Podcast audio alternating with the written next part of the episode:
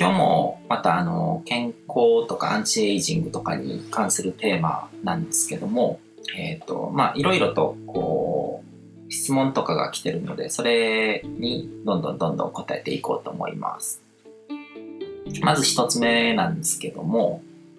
健康に関して良いと勧められても自分の体質に合わず結果として体調を崩すなどあったりするのですが、おすすめしすぎるのもどうなのかなと思うことがあります。そういう情報を鵜呑みせず、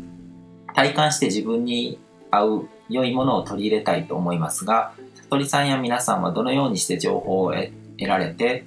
で、実際実践したり取り入れたりしているのか参考に知りたいです。ということなんですけども、えっ、ー、と、まあ、基本は前回にも話したように、あの、個人によって、まあ、魂の情報が違うわけですよね。その人を構成してる心とか、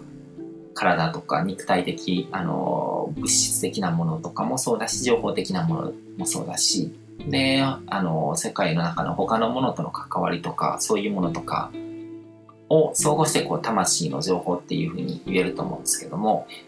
それが違うから、あの何がいいのかっていうのは結構大きく変わっちゃうんですね、その人によって。から、まあ、例えば血液型とか体質とか生活習慣とか、と性格とかでも変わりますよね。性格とかその素質とかタイプが違うと何かこう刺激を受けた時のそれに対するこうストレスの発生の仕方っていうのが違うのであそういうことでも結構体内で起こるような現象っていうのは変わっていくわけじゃないですか。だから自分が良かったからって言ってこうみんなこう安易にこう進めたりとかこうそれすらもせずなんか情報だけ聞いてこれいいらしいよみたいな感じで進めちゃうんですけどもでもあのそれがその相手の人にまで合うのかどうかっていうことに保証は全然ないんですね。だから基本的に絶対っていうものはない。絶対的なもの。アプリよりはないっていうですね。その前提なしで、こう、証明とかなしで成立するような絶対的な善みたいなものはないと。うん、正解とかそういうものはないっていうことですね。うん、で、えっ、ー、と、あとは、あの、プラシーボっていうのはすごく強力っていう、あの、理解も必要で、まあ、人生って全てがもう自分の脳内で作られる、こう、思い込みで、構成されてるわけですね。うん、だから、自分がいいと思うもので、しかもこう体感、うん、がいいものとか、うん、そこに自分の結構価値観とか好き嫌いとかそういうものも入ってくるんですよね。うん、だからその辺結構難しいですね。肉食がいいとか肉食が悪いとかそういうのとかも結構価値観とか物の考え方とかそういうものが入ってくるし、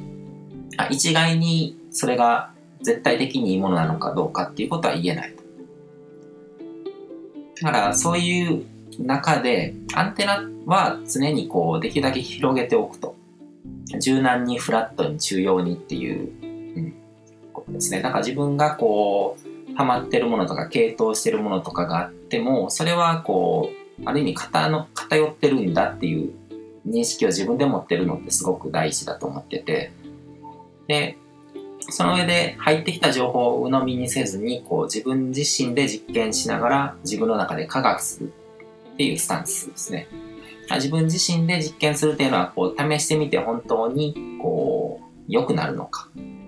感覚だけじゃなくて実際に何かこう現実として良い効果が出てるのかっていうことをフラットに判断する。あと自分の中で科学するためにはいろいろとこう自分の中にこう知識体系っていうものが出来上がってないといけないので、だから、あの本当に日々学びですね。うん。学んだことを、こう、大体の人ってこう自分が蓄えた知識によって引っ張られていって偏っていっちゃうんですけども、そういうこともちゃんと自分の中で認識しながら、その自分の中でよりこう、バランスをとってこう中央に行けるような道を模索していくっていう感覚ですね。で、そうするとなんかこう、終わりがないような、あの、感覚に陥るかもしれないですけども、ある程度、こう、そういうスタンスを貫いていけば、だんだんだんだん、こう、まあ、良くなってくるんですね。まあ、僕もそんな、こう、まだまだ勉強することはいっぱいあると思ってるけども、今の自分が完璧じゃないと思ってるけども、一般の人よりははるかにこう若い体とか心っていうのは維持できてるわけで、うん、完璧にならなくても効果っていうのは出てくるので常にその姿勢っていうのが大事かなっていうふうに思いますね。で、えー、っと、また次なんですけども、えっ、と、昨日思ったのですが、悟りさんの顔が日に日に綺麗になっていくのはロストの効果なのでしょうか。ますます若返られたようにも思います。よろしければその辺を伺いたいと思います。あの、これは実際にあった方ですね。で、ロストっていうのは、あの、僕の友達がやってる東洋思想とかと、こう、東洋医学的なものの、こう、勉強コミュニティなんですけども、うん、それに参加して、うん、これまでしっかりとこう、学んでこなかった、うん、その、東洋思想とかってこう、学び始めると本当にこう、キリがないと思うし、もう数千年の歴史がある知識体系なわけで、ちょっとだけかじるっていうことがなかなか難しいですね。でもその、ちょっとだけかじれるようなコミュニティが見つかったので、取り込んで、あの、勉強してってるんですけども、その、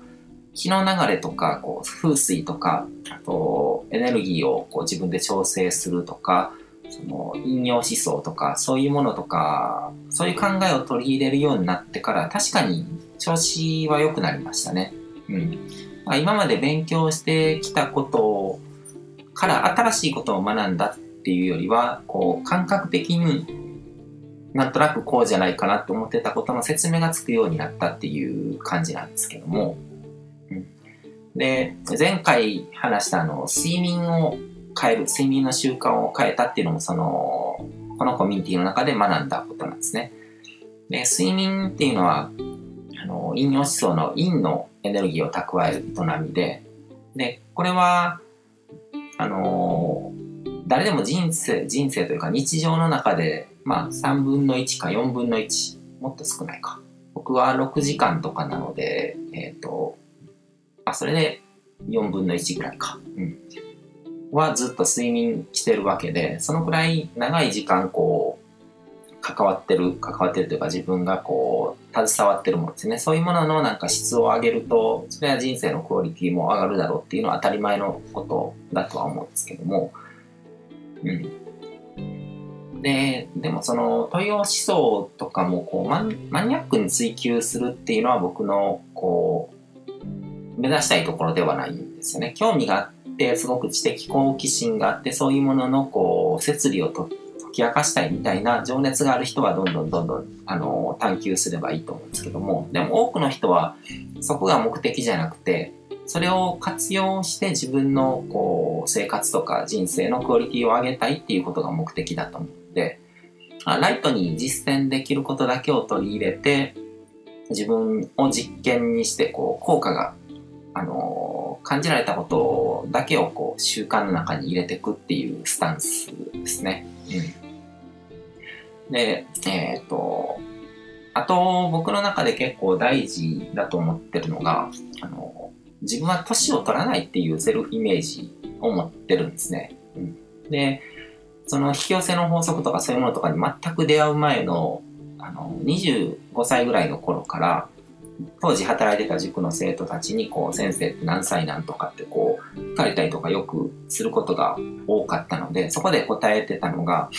僕は、あの、年を取らない主義を貫いてるっていうことを言ってたんですね。で、永遠の25歳だみたいな感じのことを言ってたんですけども、でも本当にそうしようと思って、そういうセルフイメージを身にまとうと思って、そういう言葉を発してたから、こうなってるっていうのもあると思うんですよ。うんだからそういう体験もあったから僕引き寄せの法則とかを初めて知った時にあこれは本当に効果のあることだ本当にそうなるんだに人生っていうのはそういう思い込みによって作られるものなんだとか自分が考えている通りの自分になっていくっていうことにあの実感を持てたわけですよね。うん。だからそういうセルフイメージは大事ですね。そこを明確にしてる人って少ないというかほとんどいないと思うんですよ。自分が結果的にどういう外見になってるかとか、どういう体調になってるかっていうことに引きずられて、その前に自分の頭の中にそういうものを作り上げてる人っていないと思うんですよ。自分はこういう外見がふさわしいとか、こういう体調で生きてる人間だとか。で、年齢で自分を縛ってないですね。だから世間で言われる40歳ってこういうものだとか、世間で言われる30歳ってこういうものだっていうものにとらわれない。そっちが、によって自分が決められるんじゃなくて、自分がどういう自分であるかっていうことをちゃんと自分の意思で決めてる。で、そういうふうに生きることができるっていう、うん。まあ、それも実験なんですよね。実際にそういうふうに考えてたらそうなってるっていうことで、うん。だから試しにいろいろとこう理想のセルフイメージみたいなものを作り上げて、あのー、それを自分にしっかりこう宿らせるというか、うん、そういう生き方をしていくといいと思いますね。で、えっ、ー、と、また次の質問なんですけども、えっ、ー、と、悟りさんの容姿を見ていたら取り組まれている健康へのアプローチがうまくいってることはよくわかりますが、世の中にはいろいろな健康に関する知識が溢れていて、どれもが正解でどれもが不正解だと思います。要は、やりゃいいってことではないと思いますが、悟りさんはどうやってそれらを自分に確信されてるのかなというのが気になります。ただ、ひたすら信じるっていうわけではないアプローチの仕方があるのであれば、それが左脳系スピーチャル的な切り口かなと思いまして、その自分に確信させる方法ってことであれば、自分も思いついたり調べることはできるのですが、悟りさんはどうやってるのかなというのが知りたいということです。単純に悟りさんがどんな健康法を実践してるのかも知りたいですが、それだけだと左脳系スピーチャルではないかなと思って考えてみました。うん、よろしくお願いますってことなんですけども、うん。まあ、何を信じるかとか、その、情報が溢れてる中でどれが正しいと思うか、どれを選ぶかっていうのって結局なんか自分の中で確信が持てるものだったりするっていうことだと思うんですけども、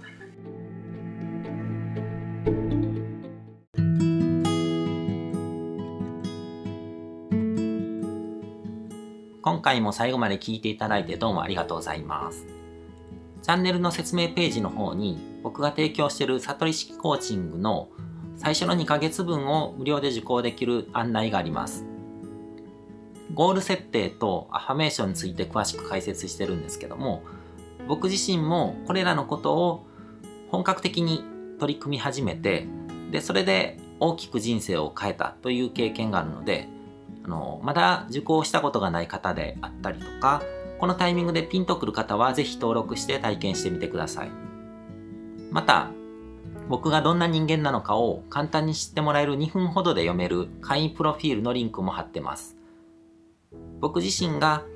インターネットを通じた出会いによって自分の人生を大きく変えたので、この出会いがあなたの人生を変える良いものになることを願ってます。ではまた次の放送でお会いしましょう。